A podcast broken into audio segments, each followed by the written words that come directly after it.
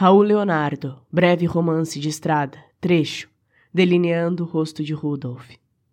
Quando conheceu Rudolf, você estava próxima da idade de 20 anos, e este período de sua vida era marcado por percepções que para si eram inéditas, de modo que Rudolf fez parte de tais percepções.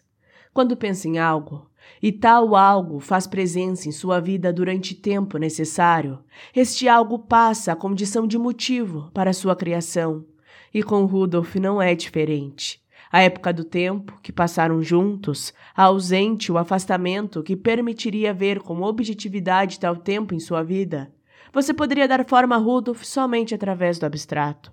O quadro que você faz a este momento, delineando o rosto de Rudolf e imagem que dá a este rosto a expressão de homem que sonha, define o caráter de tal homem.